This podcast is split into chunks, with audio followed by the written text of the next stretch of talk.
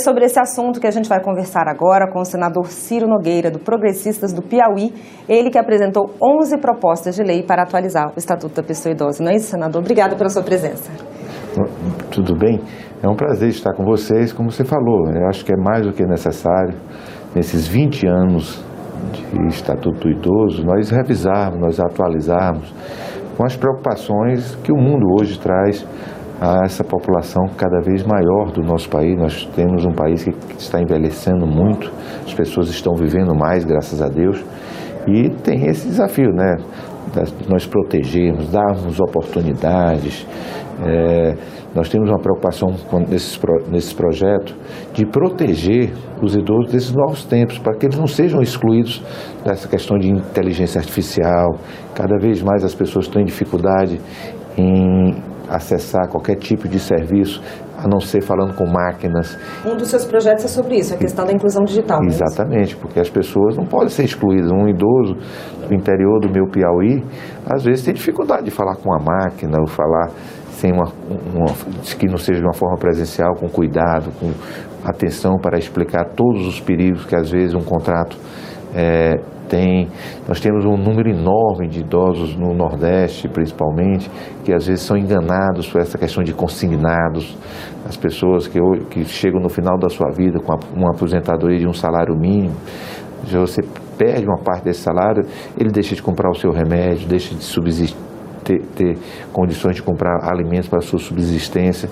E às vezes são feitos isso de forma de má fé, né? E isso nós temos que tentar evitar de todas as formas. Uma das coisas que eu já, eu já percebi, inclusive nos shoppings, às vezes não tem aquela opção de você pagar para um atendente, você tem que pagar num totem. É. E eu já vi vários idosos perdidos, sem conseguir é, é, fazer aquela transação ali com aquela máquina e às vezes não tem uma opção dele ir num caixa. Essa é uma dificuldade que eles enfrentam. Isso é uma forma. É lógico que nós não podemos impedir o avanço tecnológico, né? Mas temos que ter essa preocupação para não ter uma grande parte da população excluído, né?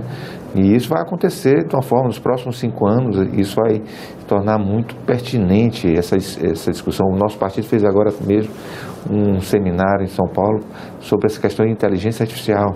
E um dos temas lá era essas pessoas que vão ser excluídas e para que a gente possa protegê-las. É, nós temos, como eu volto a dizer, uma população cada vez mais idosa. Um dos pontos também que a gente está abordando, buscando, é o incentivo a essas pessoas terem acesso ao mercado de trabalho. Né? Que as empresas tenham algum tipo de incentivo que contrate pessoas acima de 60, 65 anos. Que grande parte da população já está, é, às vezes, sem condições de ter empregos, porque as pessoas preferem muitas vezes os jovens, né? E, e, isso nós temos que tentar. E a população evitar. idosa, senador, ela, além dela ser mais numerosa, ela também está muito ativa. Muito, né? Então muito, existe muito. Essa, essa, essa possibilidade de você contratar pessoas que estão ativas. Um né? homem de 60 anos hoje, já estou chegando nela, é, é muito mais ativo, né? não tem por que ele ser alijado das possibilidades de ter continuar trabalhando, né? continuar produzindo, continuar cuidando da sua família. Eles são muito discriminados, só recebe muita reclamação nesse sentido? Sim, não tenha dúvida. Ah, você vê, você chega nas empresas, você vê que a maioria das pessoas não são, não são idosas, não tem essa oportunidade. E eu acho que nós temos que criar um, um incentivo uhum. para que essas pessoas continuem trabalhando, continuem a produzir. O seu projeto é nesse sentido? Também. O senhor fala também está preocupado com a violência em relação, né, violência contra os idosos. Aí o projeto que vê um botão, prevê um botão do pânico similar ao que acontece com as mulheres. Como seria isso, senador? Nós temos que ter. Hoje é, nós avançamos muito nessa área de proteção às mulheres, graças a Deus. Isso é muito importante. Mas nós nós recebemos muitos relatos de, de, de, violência contra os idosos no nosso país. E da mesma forma que nós protegemos as mulheres, nós temos que proteger os nossos idosos. Eles não podem, ao final da sua vida, receber violência das mais variadas possíveis. Nós temos que ter essa proteção e criar mecanismos na nossa legislação e na sociedade de proteção para que isso não venha a ocorrer no fim da sua vida. Isso passa também, senador, é, pelo treinamento das pessoas que vão lidar com essas pessoas idosas, desde os cuidadores. Também vi que o senhor tem uma proposta para capacitar as pessoas em diversas instituições que vão lidar com os idosos. Como é que é isso? Isso é uma preocupação que nós temos que ter.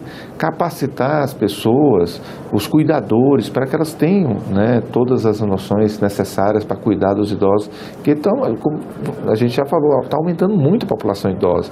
Então nós temos que ter é, essas pessoas é, que tenham cuidado, ou os próprios familiares serem orientados como cuidar dos nossos idosos, quais são os cuidados necessários, ou as pessoas que trabalham, né, na, é, que precisam é, ser capacitadas, ser orientadas para serem bons profissionais nesse cuidado aos nossos idosos.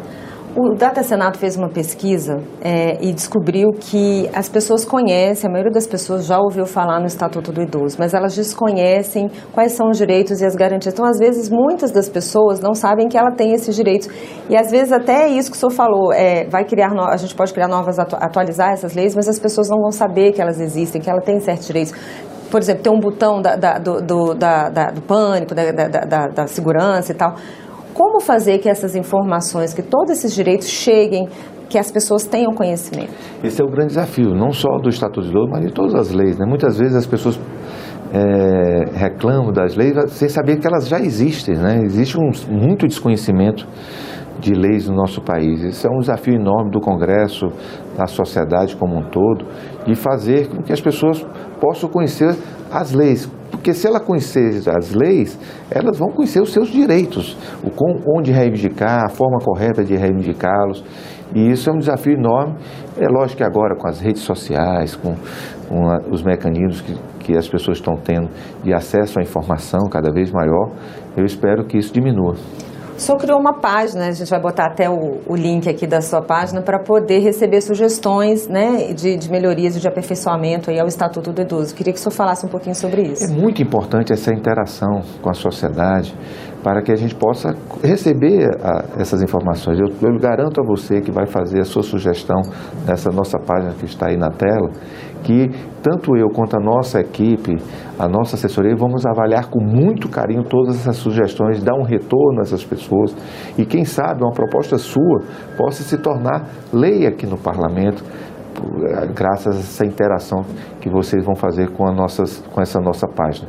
Então fica aqui esse nosso apelo às associações que temos muitas pelo, pelo país, que quiser me convidar para ir debater, para ir colher informações aí na sua cidade, no seu estado, eu terei todo o carinho e, e, a disposição de poder conhecer um pouco mais da realidade dos idosos do nosso país, da, da, do que você pensa, da forma como você quer se sentir representado aqui no parlamento.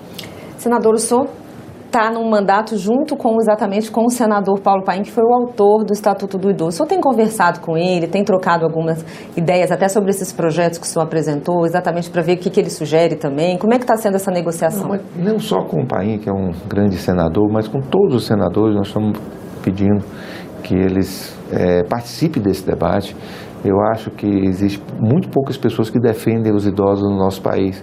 Então nós temos que conclamar, eu tenho mandei agora para a nossa bancada dos progressistas para um desafio para os deputados participarem também dessa defesa, dessa discussão. E nós, e meu sonho é ter uma grande bancada de pessoas que defendem os idosos e eu estarei à frente desse processo. Afinal, todos nós, né, seremos idosos um dia, né, senador? Eu mais que você, mais rápido. Só a última pergunta. Esses projetos que o senhor apresentou, o senhor já conversou com o presidente do Senado, com os líderes, para dar uma urgência? Como é que está isso? Vamos sim, nós vamos agora. Estamos agora, eu quero ver se a gente faz isso. Já apresentamos essas 11 propostas, mas até o final do ano eu quero colher essas informações, colher essas sugestões, para que a gente possa, até o final do ano, fazer uma grande revisão desse Estatuto do Idoso, para que essas pessoas que hoje estão sem representatividade, às vezes excluídas do mundo moderno, possam ter esse mecanismo fantástico que é o Estatuto do Idoso para protegê-las e para dar oportunidades no nosso país. Tá certo, senador. Quero agradecer a sua presença e já convidá-lo para voltar outras vezes aqui. Pode ter certeza que nós estaremos aqui. Foi um prazer enorme estar com vocês.